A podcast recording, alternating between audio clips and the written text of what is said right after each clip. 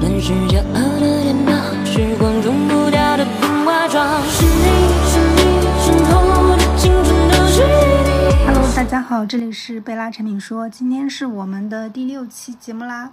跟一个曾经做过保险的同学闲聊一下，他最开始是做 AI 产品运营的，当时也是拿到了非常多的业绩。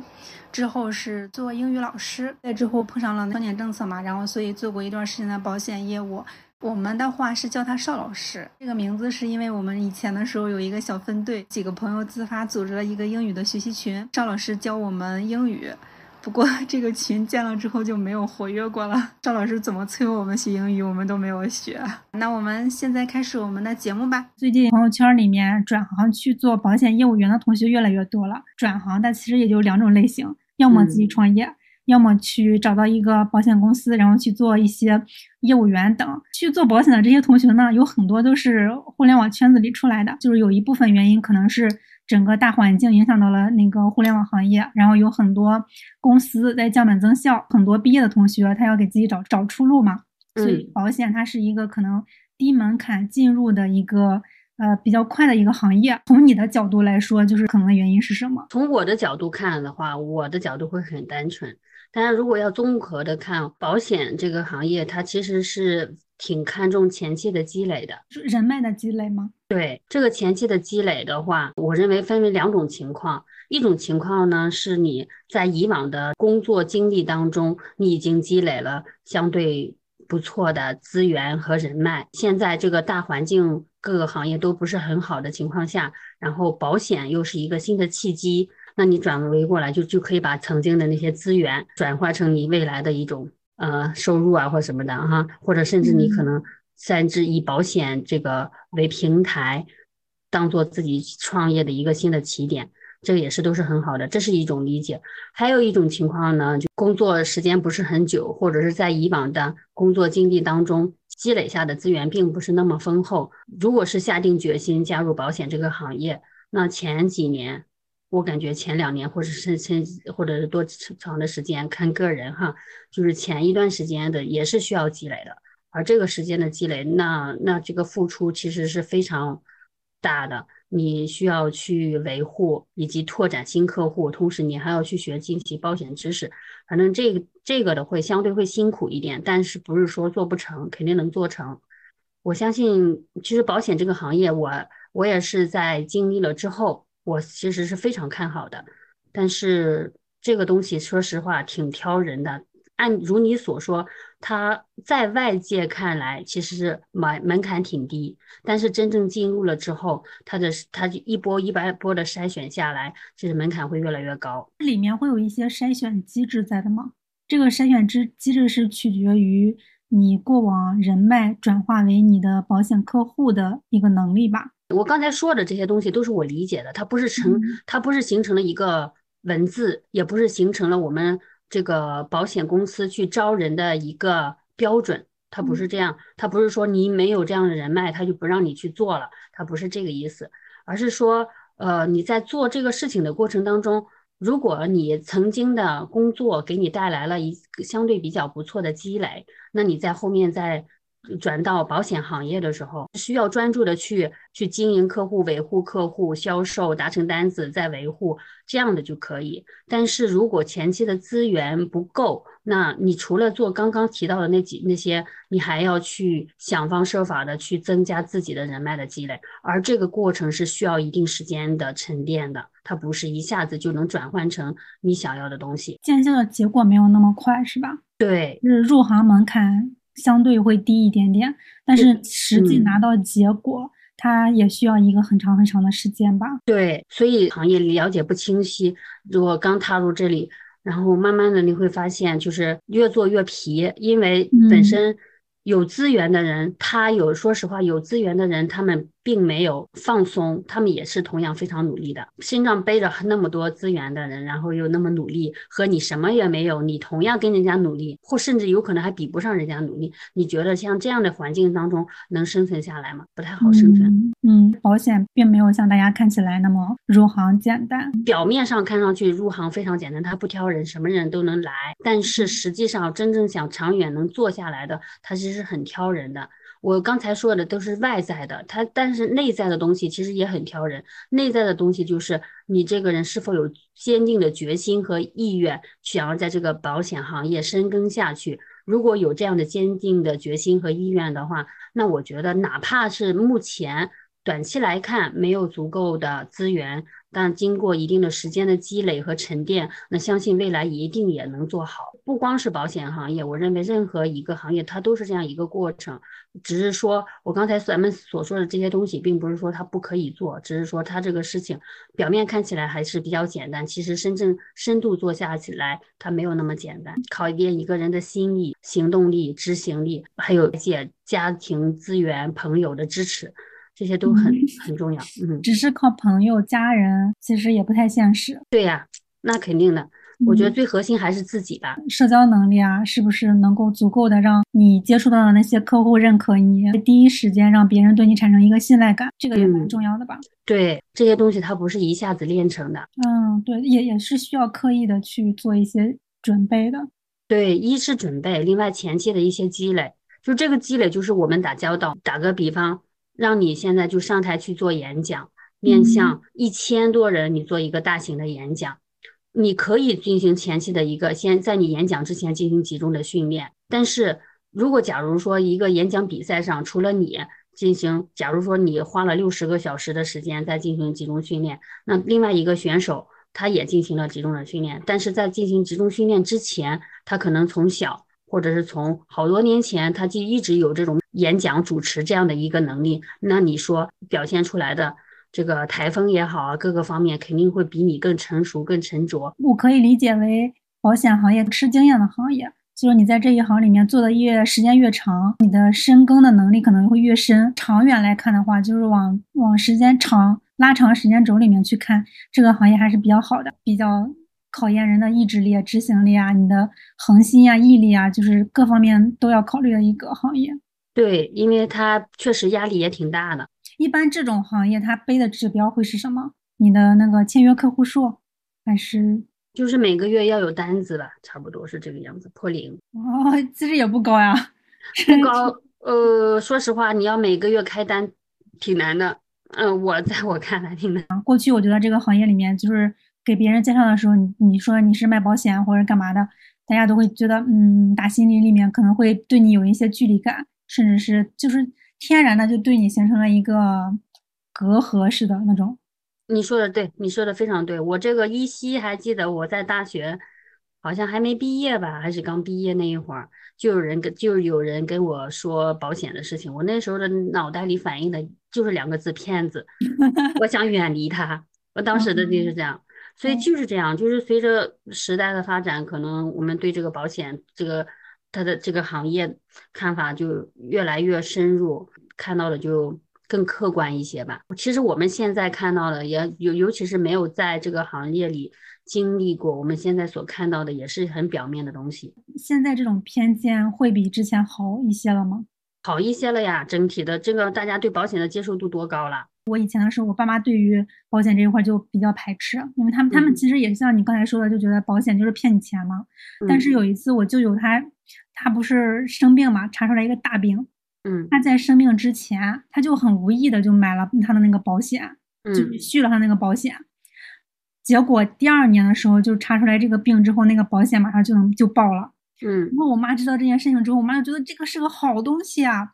他们他就之前还非常非常排斥，后来的时候就把这些所有的东西全都补齐了，就认知就完全不一样了，就是来自于身边的一个真实的经历就改变了你的认知。对，其实不光是你妈妈是这么改变的，其实我认为我们都是这么改变的。那你周围有一些对应的一些案例的话，它会更有说服力一些。对，但是这种案例你知道吗？这种案例得靠你自己去发现，或者是你真的经历过。如果只是单纯的我去给你讲我的朋友出现了一个这种案例，你其实还是不信的。你觉得你还是在骗我？是的，是的。所以这就是为什么保险保险，所以这就是为什么保险销售人员他第一时间先去找自己的朋友、亲人、亲戚去讲。嗯，逻辑上来说，是一般自己的亲人和朋友会更信任自己。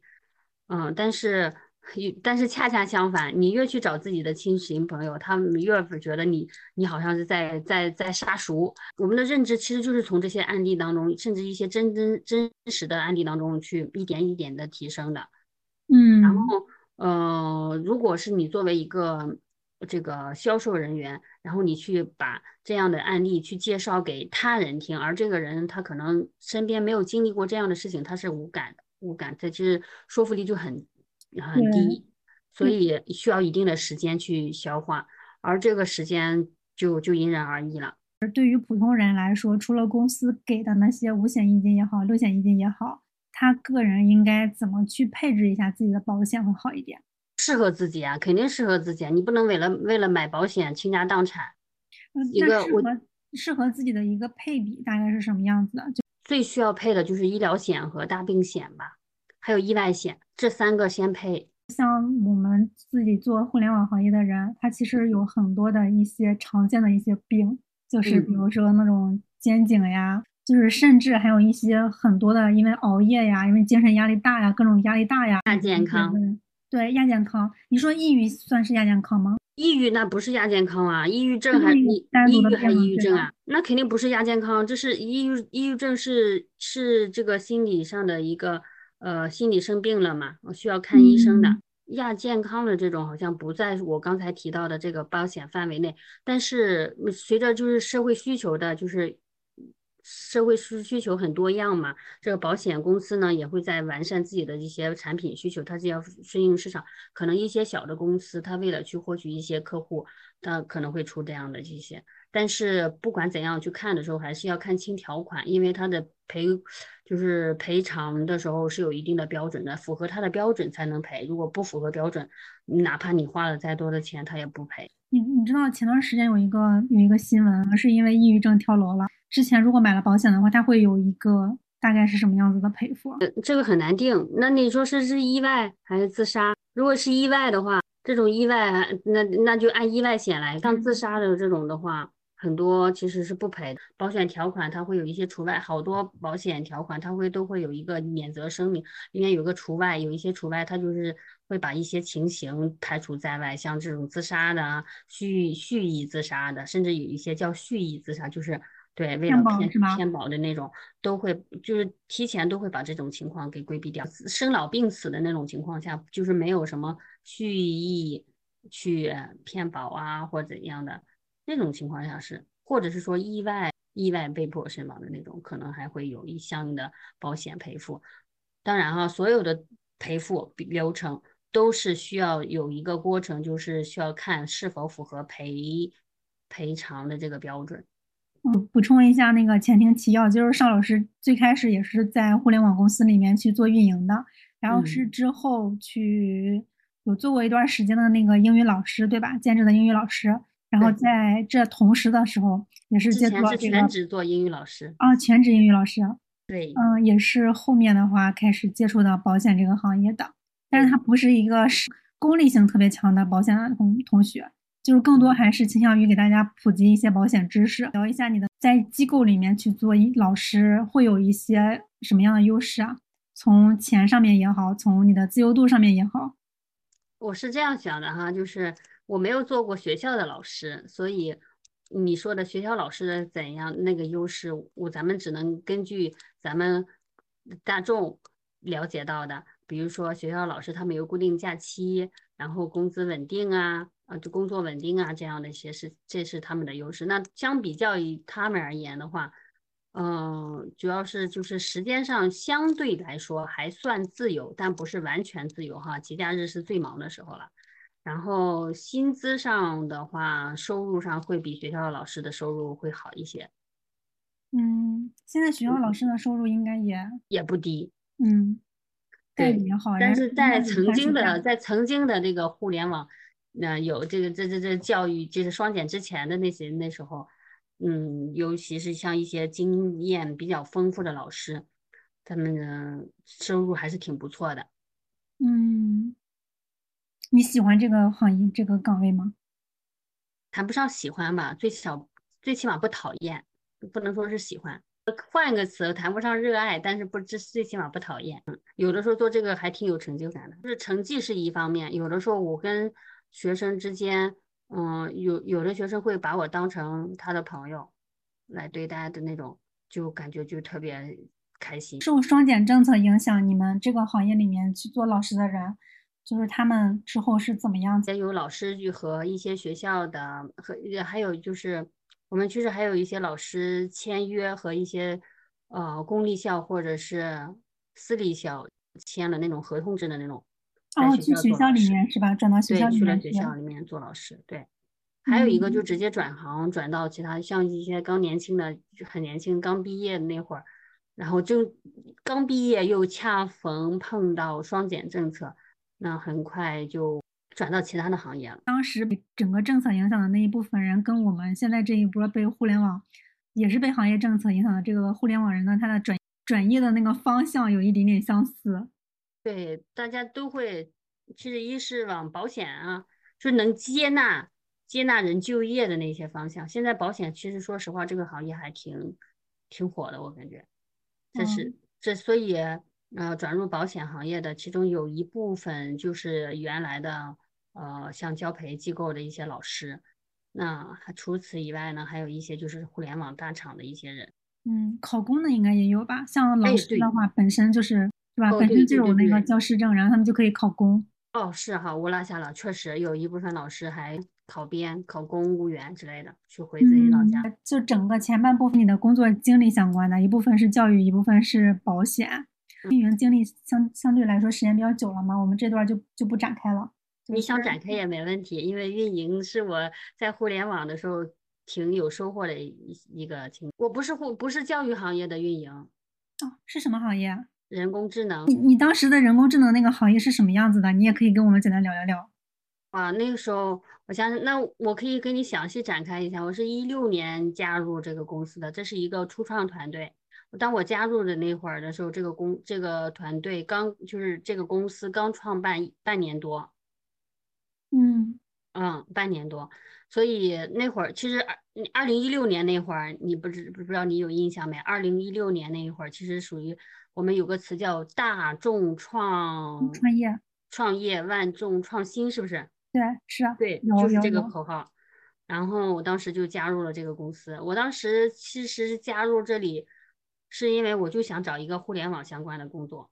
嗯嗯，我没有想太多要什么，但是呢，正好看到一个互联网的，又是然后还是个创业团队，我就想，哎，在创业团队里面应该能学很多东西，所以就加入了。确实，我在这里工作了两年半，确实学到了不少东西。在回想我过去的这十年哈，在互联网工作的那两年多，眼界、格局，呃，有甚至看待事情的一些方式上都是有一些变化的，所以我嗯还是挺感恩那一段时间的经历的。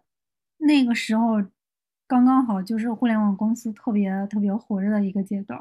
是的，嗯是踏上了风口。对，终就是一个风口。我现在这个公司还在呢，还挺好的，还做的很不错。你当时是在里面是做哪一部分？运运营的哪部分？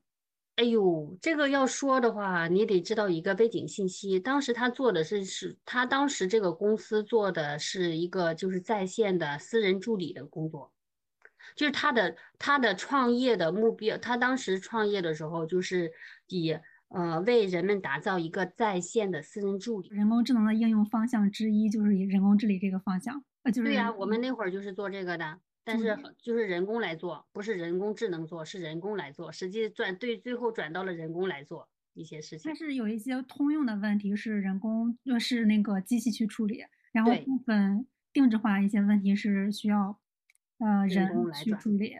是的，但是我们在前期做着做着会发现，很多都是需要真人参与的，所以我们后来推嗯出了 VIP 月卡、季卡、年卡。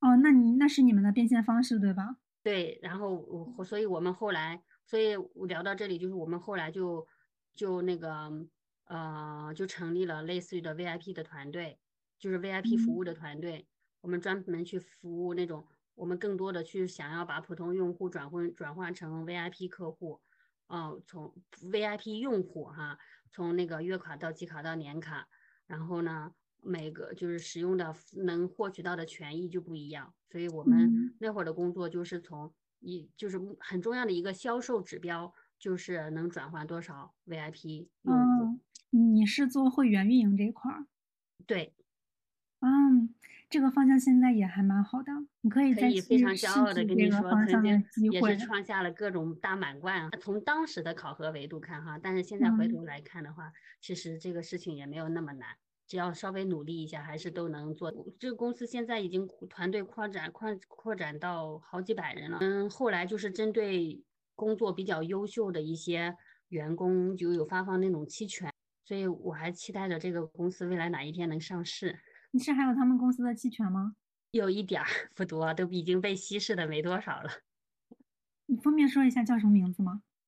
呃，助理来也，你现在能搜到北京来来也啊，来也我知道，我当然知道来也。就是你在公众号上发个信息，然后我们有如果接到了有一些有一些是可以自助下单的，有一些是需要人工下单的。比如说我们那那个时候，呃，我不知道你用过没服务没有哈？那会儿我们是有一个就是打车的服务，当然有很多服务哈，其中比如说打车你常用的一些路线、起始地点，在里面保存之后，当你在那个公众号上去输入从哪到哪，立马就自动下单。确实是比较早的做这一块儿的一家公司。对，特别早。嗯，我我不太记得我是因为什么知道的这家公司了，但是我确实之前关注过，关注过他嗯们家。来也，嗯以前叫助理来也。啊，我我知道我知道的时候他已经叫来也了，就是哦，那就是做办公效率提升的，但是具体怎么个提升的话，业务模式是什么，变现模式是什么，我我是不太清楚的。那现在转成做那种，就是嗯跟你比如说现在在天猫上去买东西，不是开始的时候有机器人接入吗？有嗯，机器人接入的时候，是那些信回答的那些内容都是很多重复性的，是做智能客服啊，对。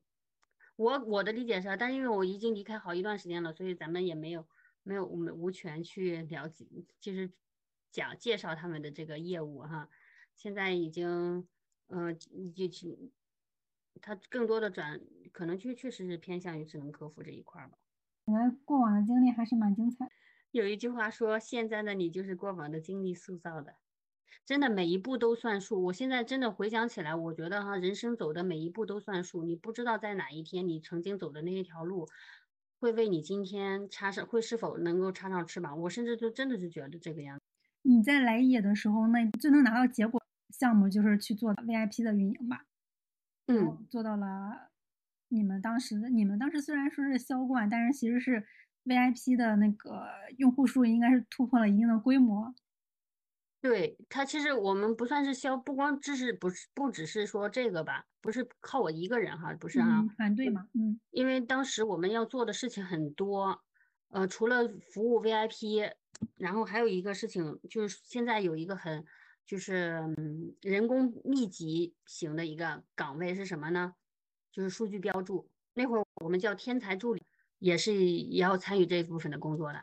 嗯还有除了这个，还有就是售后这这样子。所以我我曾经焦虑，就是因为那个时候不会觉得，呃，生活有多大的压力，嗯，那个时候就会有焦虑。但是什么时候没有焦虑呢？等当你感觉，哎呦，我要好好，对，多赚点钱，感觉自己的经济有经济压力很大的时候，那个时候就会焦虑就会小一些，因为你你是可能想更多的专心的想要去找到一份儿工作，增加自己的收入，那时候焦虑就会小很多。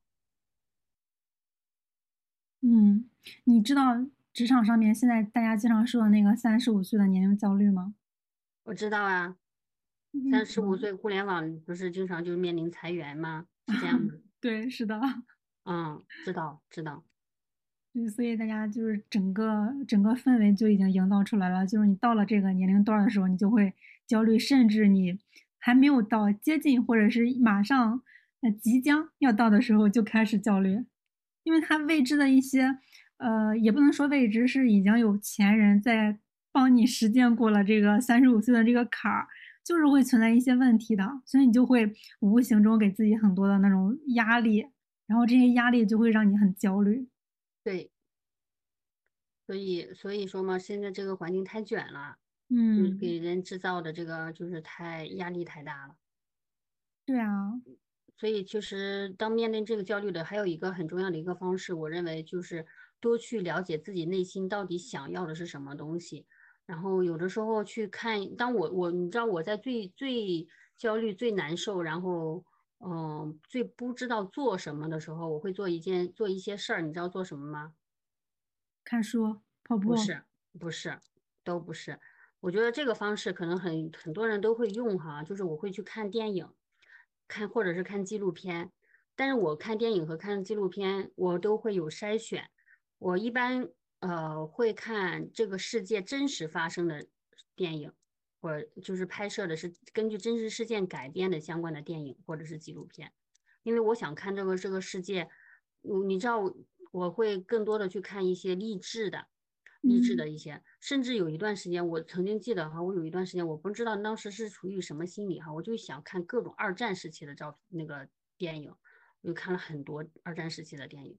当我看到那些，哎呀，那些人在为生存，或者说他们的境，他们那周边的环境其实更残酷的时候，嗯，我那当时哈看电影的那会儿，其实就觉得自己的问题就不是问题了。当然哈，其实当你看完电影之后，再过一段时间，就会还会有那种空虚感，这种还是什么的。所以就是还有底层的那个焦虑的问题还没有真正得到解决。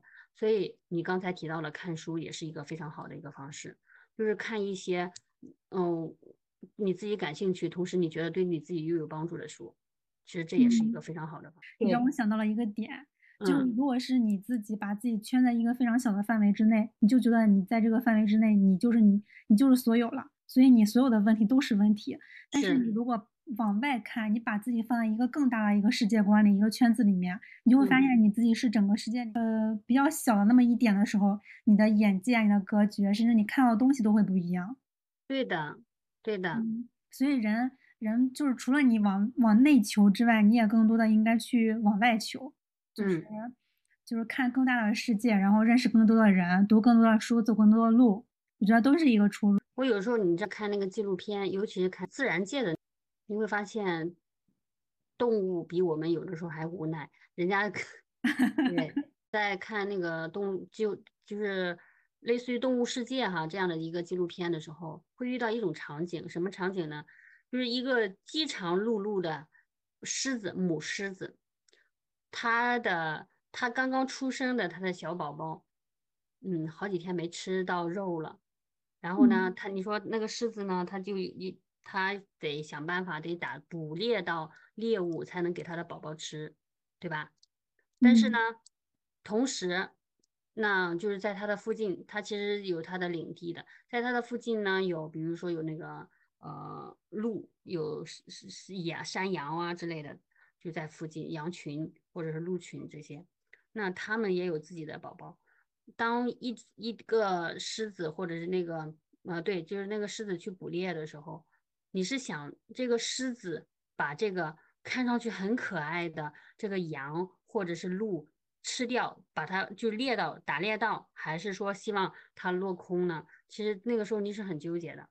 其实你想让狮子赢，你也你不是说不合理，因为你想嗯让这个狮子的小那个小狮小幼崽能够吃到肉，那你想狮子呃输掉，那也非常合理，因为被被捕的那鹿或者是羊，它又是别人的小宝宝，别的妈妈的嗯宝宝，所以就是生存法则。所以那个时候哈、看到这个是这个场景，脑袋里最终就是斗争下来，最终只有一个词，就是顺其自然。嗯，对，他他当时说的那个那个什么，他说好和坏什么都是相对的，就是嗯，你看你处于哪个场景下。是的，就是刚才你举你举的那个例子，就是狮子对于那个小兔、小鹿、小鹿来说，它就是一个坏人啊，因为它要嗯吃掉它。但是嗯，那个狮子对于它的宝宝来说，它就是一个好人，因为它要给它捕猎，喂它吃的，所以对，都是相对的。是的，嗯，我在各个渠道里面看到的一些人啊，他们嗯在特别低谷的时候，嗯就是都会去接触一些玄学的东西，嗯，没有数据参考啊，只是我认识的一部分人，我差点被人骗钱呢，我也接 触过。就是在低谷的时候就会相信一些玄学的东西。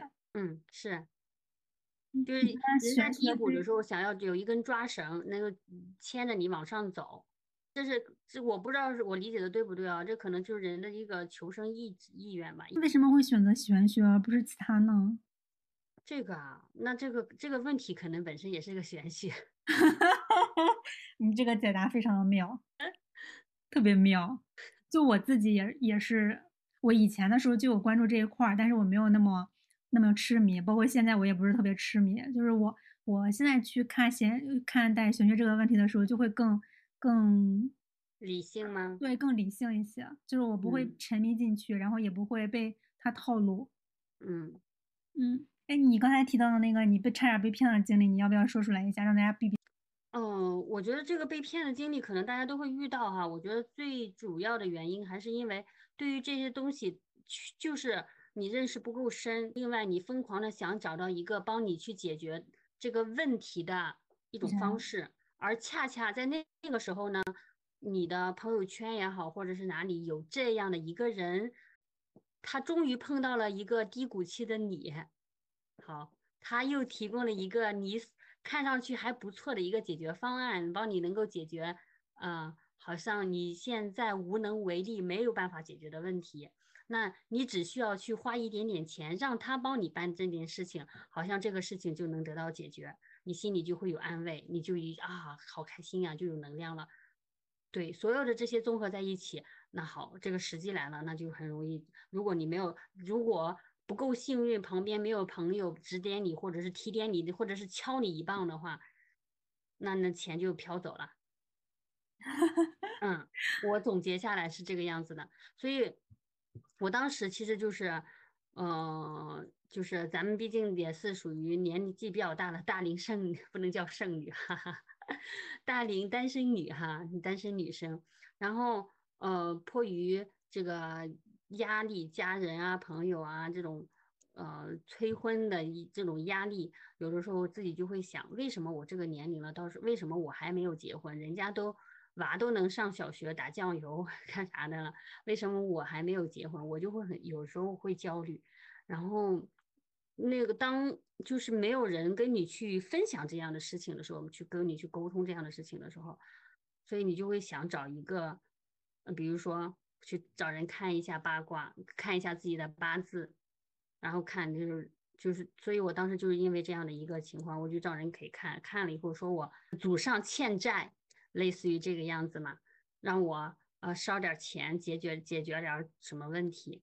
然后当时因为那个人是个道教的道士道长，跟我说了这些以后，我觉得哎，好像我花点钱可能就帮我解决问题了一样。因为当时算下来可能一万多，接近两万块钱，我拿不定主意，我有点纠结。然后我就跟我朋友，当然跟我也跟我弟说了，还跟我朋友说了。我那个朋友呢，很就是很幸运的是，我那个朋友他有一位朋友也被类似的事情骗过，而且那位朋友呢，就是想要搞清楚他们到底是怎么样来赚取别人的钱的，所以把这个事情研究得很透，呃，而且自己也花了不少钱。我那个朋友其实很清楚他们的这个呃套路路是怎样的，所以他一下子就跟我说清楚了，说其实人最根本的，说他当时跟我说的这些例子，虽然说离我特别远，但是我觉得我非常在理，就是如果像他们说的这些问题都能通过花点钱能解决的话，那我们现在的比如说国家上一些很多难的问题。好像通过这些方式就能解决，国家更有钱啊，更有权利啊，那些有钱、更加有钱、更加有权利的那种顶层的人物，那早就通过这种方式来解决了。嗯，对，这这样的一些信息就真的点醒了我。然后后来他跟我说，其实更多的是人的思考思维方式，对，然后更多的还是看个人，不是说你要靠这些来解决。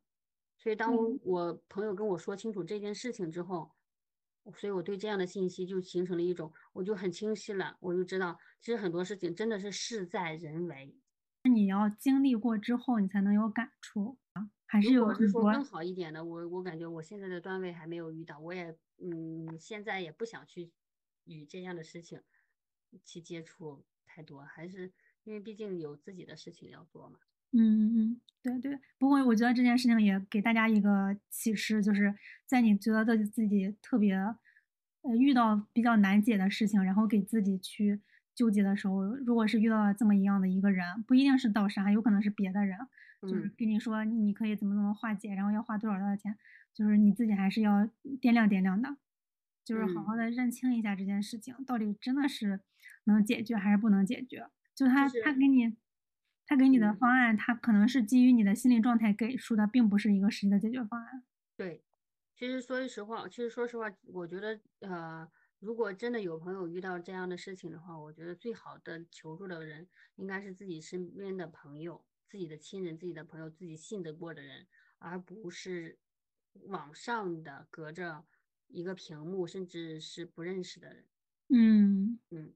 对对对，多去跟身边的朋友、跟你敬佩的一些人多去沟通，多去聊一下。我觉得其实，在特别低谷的时候，你去找你觉得他、他、他的那个，他让你觉得特别佩服，或者是你比较比较崇拜的一些人，去跟他们聊一聊，然后也会对自己开解自己很有帮助。不要一味的去过于迷信哈。对，相信科学。多和比自己认知高的人去做交流，对于你自己也是一个比较好的一个解决低谷期的一个方式。嗯，那我们今天就先这样。好，那你就录到这儿吧，暂停。拜拜。啊，拜拜。星光降落在你的眼底，我也顺势跌进你眼睛。闷热的夏季，甜蜜去了冰，微风传递温柔。